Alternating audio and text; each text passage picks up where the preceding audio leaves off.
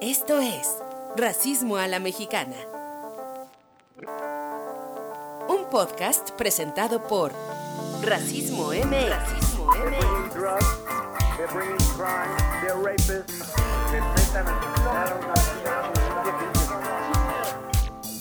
Hay que prisa. Qué feo. Con Rebeca Sandoval y José Antonio Aguilar. México es un país asquerosamente racista. Hola, hola Pepe, hola a todas y todos que están acá escuchándonos otra vez en este el episodio número 2 de Racismo a la Mexicana. ¿Cómo estás Pepe? ¿Qué tal Rebeca? Feliz, feliz de estar en este segundo episodio, eh, pues para hablar de los temas que nos gustan y agradecer a toda la audiencia que, escuchó el primer episodio y el episodio piloto, porque así como la serie de Luismi, que dimos dos episodios en la primera ronda, igual eh, Racismo a la Mexicana tuvo sus dos eh, episodios en, la primera ronda, eh, que fue el piloto y el primero, así es que en este segundo, pues ¿de qué vamos a hablar, Rebeca? Cuéntanos. Hoy vamos a hablar de una pregunta que seguro ronda en la mente de muchas y muchos, que es ¿puede existir el racismo a la inversa? Y si sabemos o tenemos esa intuición en el fondo de nuestro corazón de que no existe, ¿cómo lo explicamos? ¿No? Porque eso me pasa mucho a mí, es saber cómo que es racismo a la inversa, pero a veces me, me atoro cuando trato de explicar por qué no. Entonces creo que esta conversación de hoy nos va a ayudar a aclarar muchas de esas dudas, a volver a, a traer algunos conceptos importantes, pero sobre todo a, a entender uno de los que creo yo son de los debates más complicados, porque tiene que ver con, con cómo, cómo nos posicionamos frente al otro y si queremos hacernos sentir diferentes o no, este, este debate de si somos uno, una nación. Entonces, bueno, hay muchas dudas, mucha confusión, mucha complejidad eh, y creo que mucha honestidad desde donde vienen esas preguntas. Se vale completamente estar confundido o confundido no se, no, no se sí. sientan perdidas. Sí se vale, sí se vale, por supuesto, ¿no? Pero también se vale eh, tener mente abierta y entender los conceptos, entender qué, qué nos, a qué nos referimos cuando hablamos de racismo, a qué nos referimos cuando hablamos de discriminación, etcétera. Y, y aunque sí son legítimas, también eh, pues les invitamos a que, a que a que abran su mente, porque se va a poner bueno. Si quieres, pues eh, eh, empezamos a, a, platicar de, del tema, sí, ¿no? Sí, este, vamos desen, y... desenmarañándolo. Ok, perfecto. Pues a ver, ¿cómo empezamos? Yo, a mí se me ocurre empezar con una definición súper básica, ¿no? Eh, para llegar a la conclusión de que white no es un término racista, no es racismo a la inversa. Spoiler ¿no? alert. ¿Por qué? Spoiler alert para que se queden en los próximos minutos. A ver, primero, hay que diferenciar el concepto de discriminación de racismo. Eso es súper importante. Porque lamentablemente una persona puede ser discriminada por todo. Que si eres alta, que si eres flaca, o que si eres, este, no eres una belleza normativa, o si tienes pecas, o este, si vives en X colonia, o hablas de tal forma. Lamentablemente una persona puede ser discriminada por lo que sea, pero una discriminación no necesariamente implica un sistema de opresión, ¿no? O sea, los sistemas de opresión son mucho más complejos, ¿no? Tienen que ver con, básicamente con un, elemento que es el poder, ¿no? La, las estructuras de poder que pueden soportar o no una discriminación.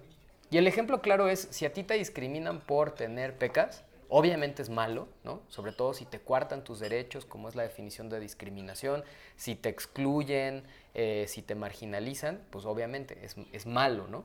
Pero no existe un sistema que históricamente haya oprimido a las personas con pecas. Claro. ¿No? No hay naciones que hayan colonizado a otras naciones de pecas, ¿no? O no hay personas que se les diga, tú no sales en la tele porque tienes pecas. Este, son simplemente discriminaciones aisladas y temporales. ¿No? Pero un sistema de opresión como lo es el racismo, ese sí, pues obviamente está en, enquistado y, metido en la estructura social, no solo de México, sino de muchos países. Claro. Eso me parece bien importante empezar por ese marco de, de, distinción que tiene que ver con lo sistémico y ahí quizá yo solo complementaría que también hay otros grandes sistemas de opresión y de discriminación como pueden ser el, patriarcal, ¿no? De la discriminación u opresión de género. Eh, definitivamente también el clasismo como un sistema súper opresor y que estos se van a entrecruzar mucho, pero digamos que si vemos estos grandes pilares o estos como... Em, discriminaciones institucionales, ¿no? Ahí podemos, se, salen de ahí y, se distinguen como cosas mucho más concretas o discretas en el sentido de que son casos más eh, tangibles, más a lo mejor de lo vividos en lo individual y no a través de lo histórico ni a través de lo cultural o social, eso que entendemos como discriminaciones, que pueden ser discriminaciones pueden ser muy violentas, pueden también ser sumamente afectar a las personas de una forma eh, pues total, ¿no? Pero, pero se distinguen por no tener este componente, esta raíz tan profunda y este alcance eh, como que lo abarca todo. Entonces, me gusta que empecemos por distinguir lo sistémico de lo que es más limitado, ¿lo podremos decir así?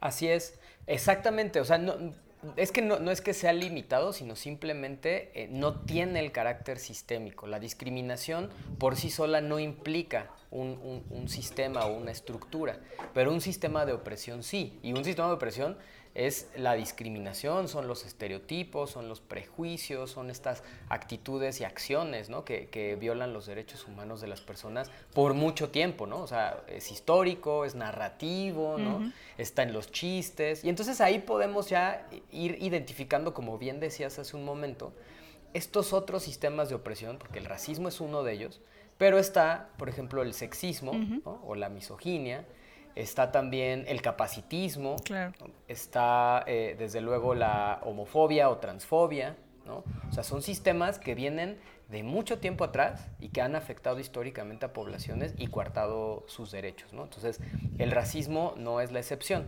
Y justamente al hablar de estos otros sistemas de opresión, podemos dar los contraejemplos, ¿no? O sea, ya vamos viendo que pues no existe el racismo inverso porque no existe un sistema que esté estructuralmente eh, enquistado en los gobiernos o en la sociedad y que hayan afectado históricamente a las personas blancas. ¿no? O sea, si hoy vemos los datos duros, tanto económicos, de empleo, eh, de ingreso, de movilidad social, vemos que las personas normalmente eh, que tienden a ser beneficiadas de los sistemas este, racistas, pues son las personas blancas, ¿no? Entonces, ¿que se le puede discriminar a una persona blanca? Sí, pero esa persona blanca va a tener eh, ese, ese, episodio que es temporal y, contextual, pues va a ser un mal trago, pero saliendo de ese sistema, de ese, de ese, perdón, de esa situación, va a conservar sus privilegios en otros lados, ¿no? Va a conservar sus privilegios al encontrar un empleo o al verse representada o representado en los medios de, comunicación o al simplemente ser bien tratado en el supermercado, ¿no?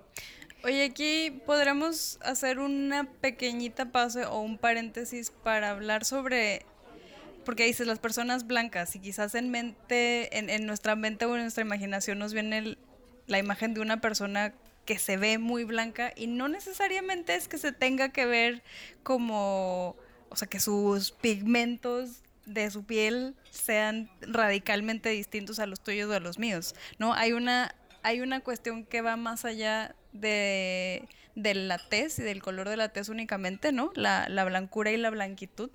Em, Así es. Que la blancura sí podemos hablar de tonos de piel, pero la blanquitud es también esta serie de actitudes, de, hábitos y de mm, situaciones de privilegio de las que personas cuyo color o, si cuya tez es, digamos, tiene una gama que se identifica como más blanca, pero que no necesariamente tiene que responder a un único color, así no es como que vamos a llegar a ponerle un, un, una de estas, este, como si fuéramos a entrar a la tienda de pinturas porque queremos pintar nuestra pared de blanco, ¿no?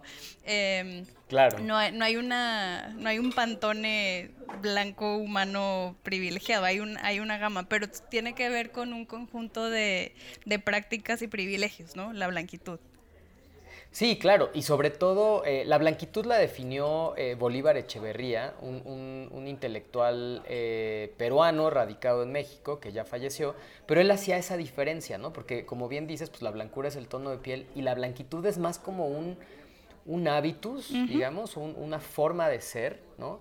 Aspiracional, este, un lugar que es muy conveniente para países como México, en donde existe esta dinámica del mestizaje, que como vimos este, en, el episodio pasado, pues es más bien como una dinámica de querer blanquearte. Y entonces en ese sentido, pues la, la blanquitud es muy conveniente, porque aunque no seas realmente blanco, te puedes blanquear, eh, digamos, con la ropa, o te puedes blanquear hablando distinto, o teniendo títulos universitarios, o teniendo dinero, ¿no? tiene mucho que ver este con el entorno, con cómo te comportas, con cómo te desenvuelves en él, ¿no? O sea, con, con lo que portas encima de la piel, digamos. Así es, exactamente, exactamente. Entonces, este, este lugar pues evidentemente da este juego para que las personas en México de repente no acepten que existe racismo o se vean más privilegiadas de lo que, de lo que aparentemente pueden llegar a ser, ¿no? Pero justamente eh, eh, lo, que, lo que es interesante es que el racismo inverso no, no, existe, desde luego, porque no hay un sistema que oprima a las personas eh, blancas o que estén en la blanquitud, por eso es importante hacer la, la acotación. Así como tampoco existen, eh, eh, por ejemplo, la, heterofobia, ¿no? O sea, no existe el rechazo a las personas heterosexuales. No existe el rechazo a los hombres por ser hombres, ¿no? Este, no existe una discriminación eh, sistemática a las personas que tenemos todas nuestras capacidades motrices, por ejemplo, ¿no? Pero sí lo hay al contrario. Sí, es como pensar que el mundo está diseñado para personas que se ven de cierta forma y es creo que es muy muy evidente con el ejemplo del capacitismo porque las el mundo físico por el que nos movemos está pensado para las personas que tienen un uso y entre comillas esto eh, normal no de, de todas sus facultades físicas y mentales pero entonces el que ese, ese es el privilegio, ¿no? El no tener que preguntarte el, qué, cómo le tengo que hacer para llegar a tal lugar, cómo le tendría que hacer si quisiera em, enviar un correo a tal persona, el no tener que preguntarte, no tener que pasar este, todos estos em, obstáculos que pueden ser tangibles o intangibles, eso justamente es de lo que se benefician las personas que históricamente han sido blancas y que, y que quizás ahora en una sociedad más interconectada o globalizada Em, no necesariamente se vean como los europeos que vinieron a, colonizar hace 500 años estas tierras, ¿no?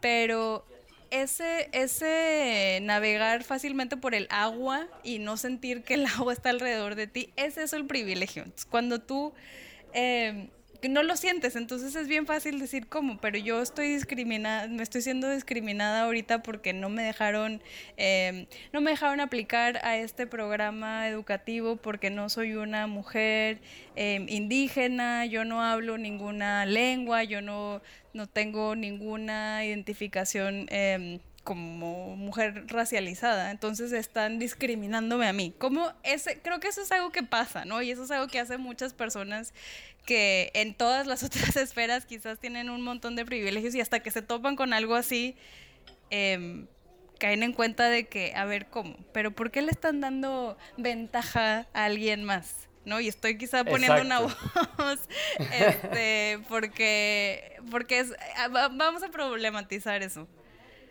Eh, bueno, es, maravilloso lo que dices, ¿no? Y, aquí voy a citar a, Tenoch Huerta, ¿no? Que es este, uno de los grandes eh, voceros del movimiento antirracista. Y él lo que dice, y que me encanta, es las personas que tienen privilegio normalmente nunca reciben un no por respuesta, ¿no? Y dan por hecho los espacios y los lugares que ocupan, ¿no? Entonces, en el momento en que llegan y alguien les dice, es que este espacio está reservado para una mujer indígena o para una persona afrodescendiente, o va a haber un espacio para una persona con discapacidad, o simplemente, ¿no?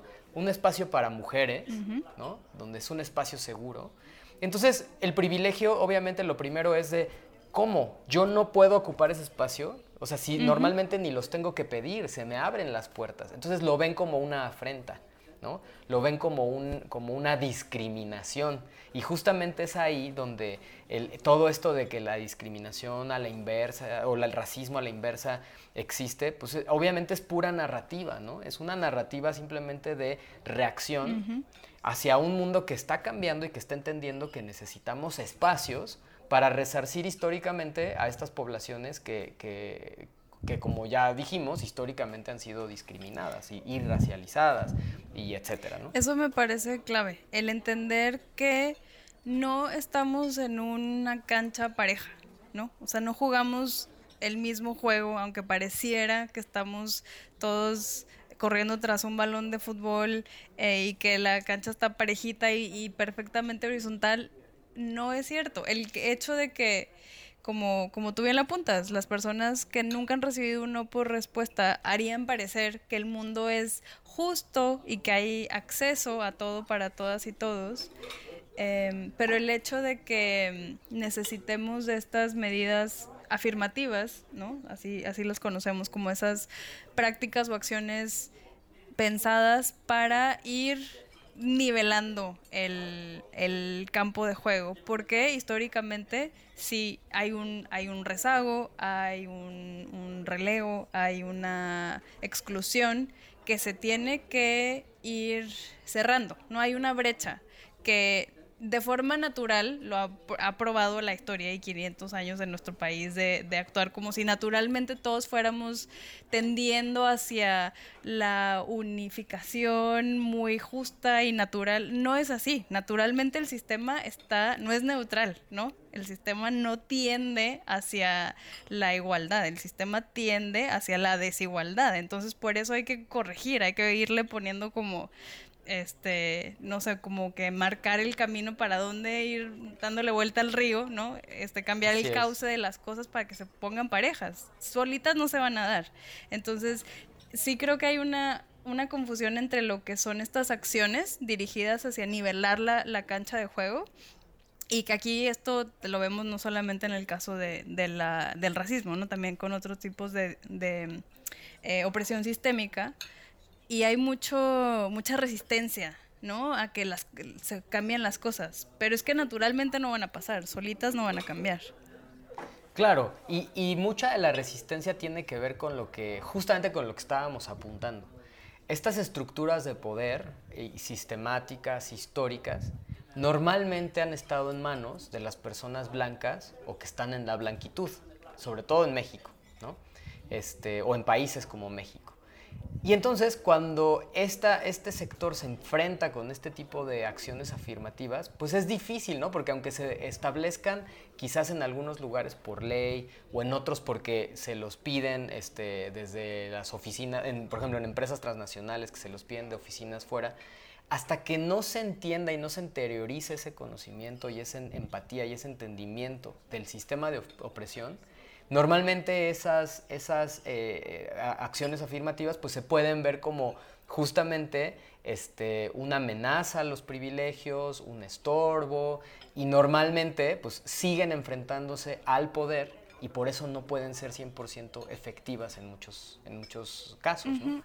Sí, yo trato de pensarlo Em, como si estuviéramos en un periodo de transición, uno que a lo mejor en el periodo de nuestras vidas no vayamos a alcanzar a ver, ¿no? Pero estamos en una, en una etapa en la que es necesario visibilizar, es necesario ver, es necesario nombrar que existen estas, sí, estas diferentes formas de discriminación y por eso es importante que al interior de las organizaciones privadas o públicas em, exista esta intención, ¿no? De ir, de ir poniendo, por ejemplo, de hacer contratación de empleadas y empleados que sea diversa, ¿no? Que, que haya, em, que las personas tengan antecedentes e historias diferentes, ¿no? Para poder alimentar y cambiar la forma en la que se ven em, las mesas directivas, los cuadros más altos, em, y así. Si no es intencional, pues yo, yo veo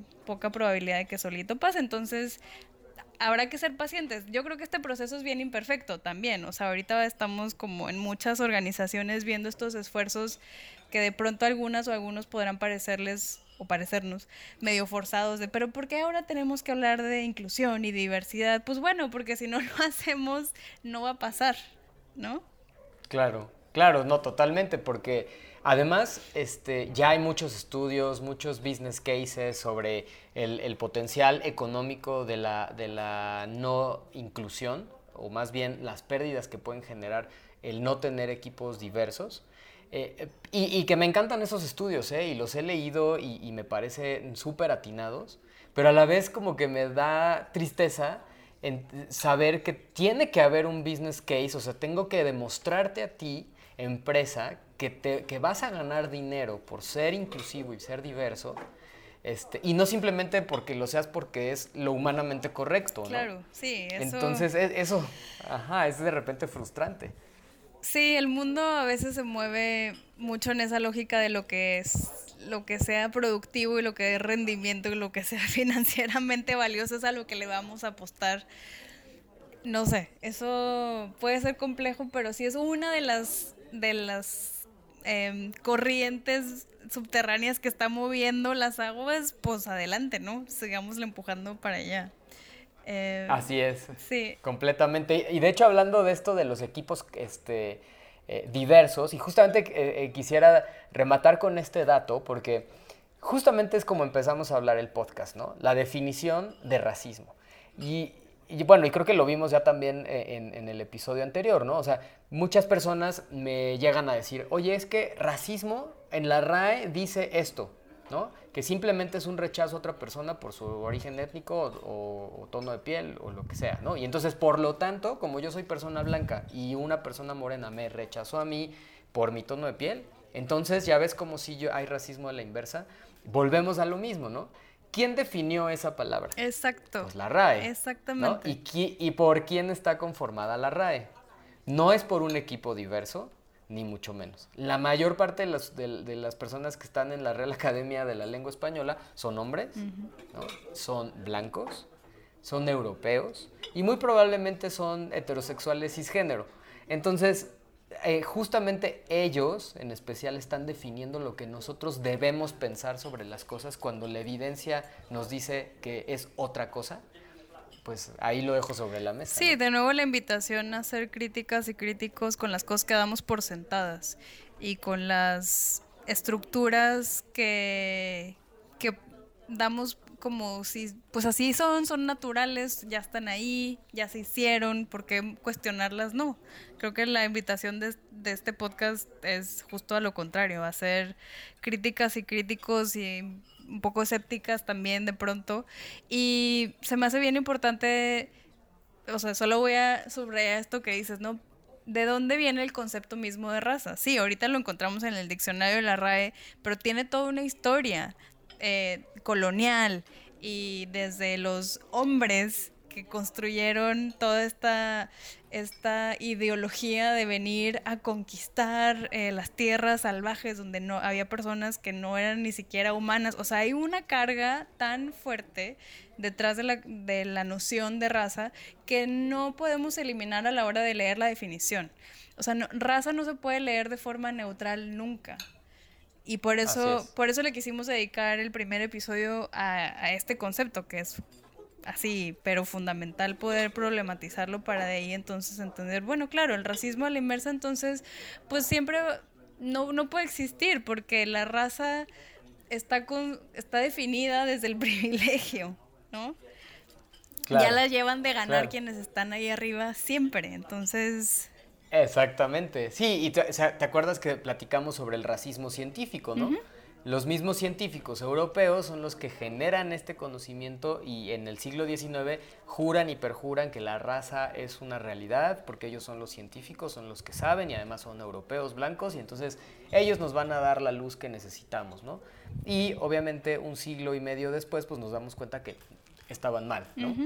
Entonces, este, justamente por eso hay que ser siempre muy críticos, críticas este, de esto y, pues seguir este, reflexionando al respecto. Sí, y algo que nos hace mucho o debería hacernos reflexionar mucho es lo que sucede en las redes sociales.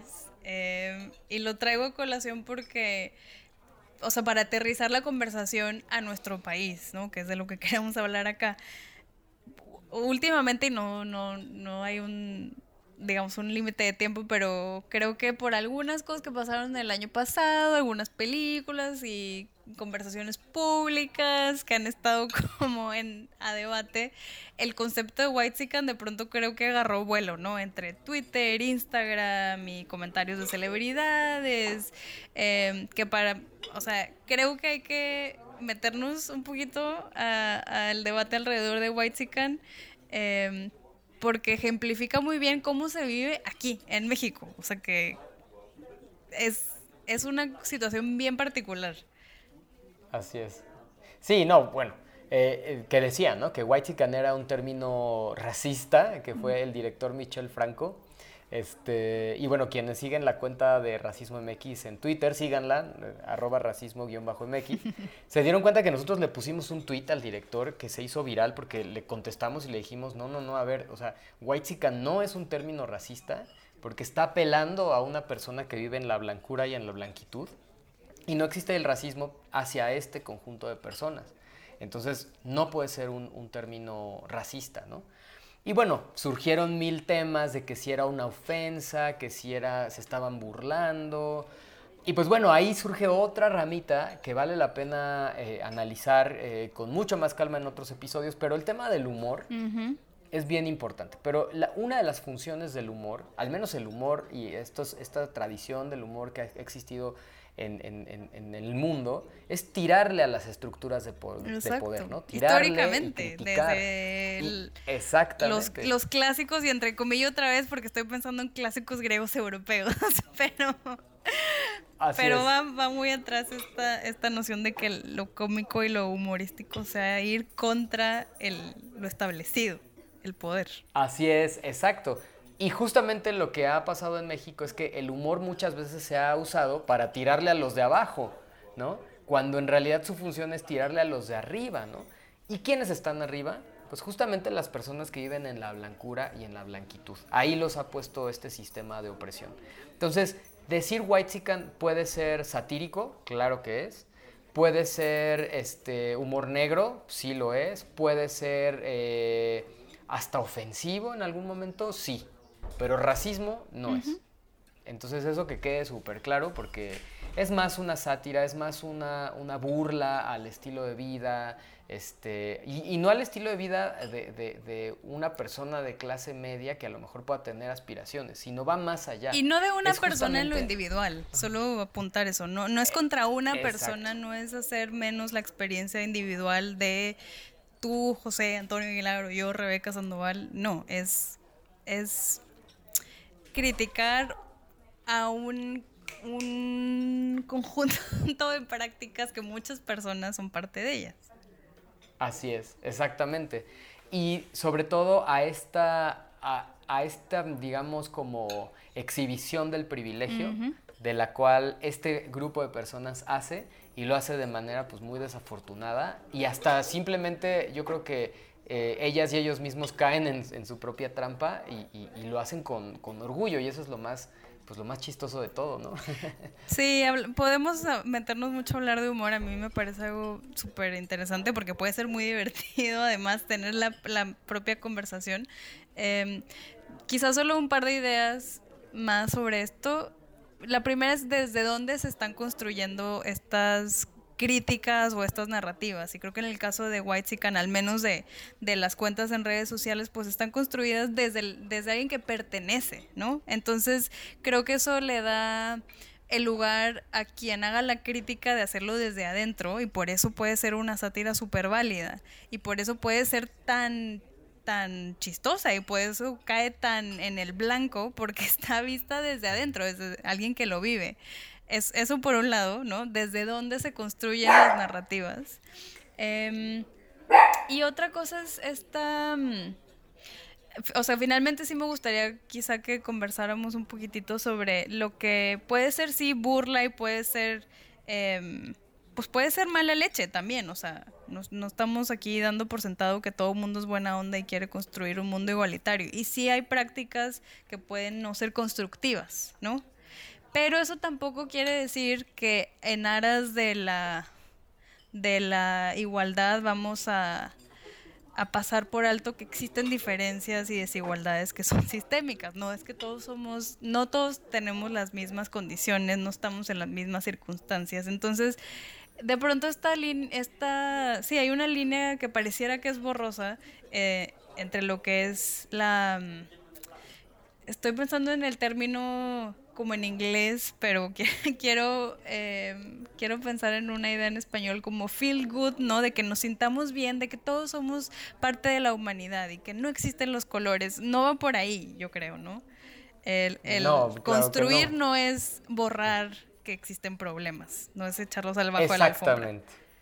Exactamente, exactamente. Lo acabas de resumir muy bien porque justamente el ver colores no es que nos haga racistas, sino simplemente nos hace reconocer que las experiencias de las personas sí y las vidas de las personas se ven impactadas por un hecho tan eh, natural e insignificante tal vez, que es el tono de piel, pero que se vuelve importante porque define nuestras vidas, ¿no? Define los puestos de trabajo, define cómo nos trata la gente, define eh, hasta nuestra autoestima, ¿no?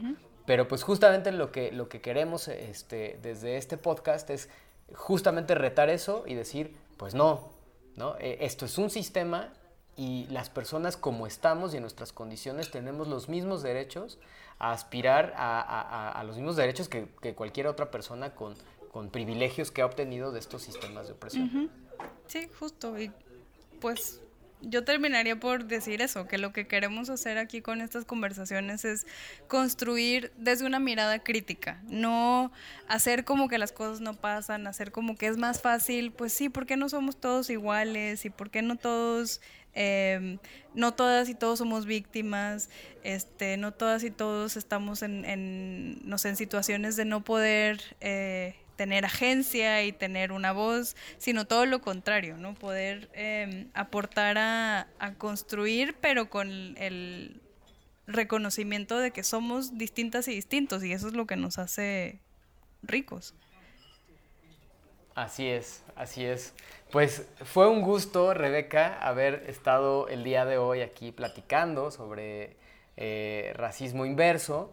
Por favor, a todas, todos, todes, mándenos sus preguntas, sus inquietudes a nuestras redes sociales eh, y díganos qué les parece, qué piensan del racismo a la inversa.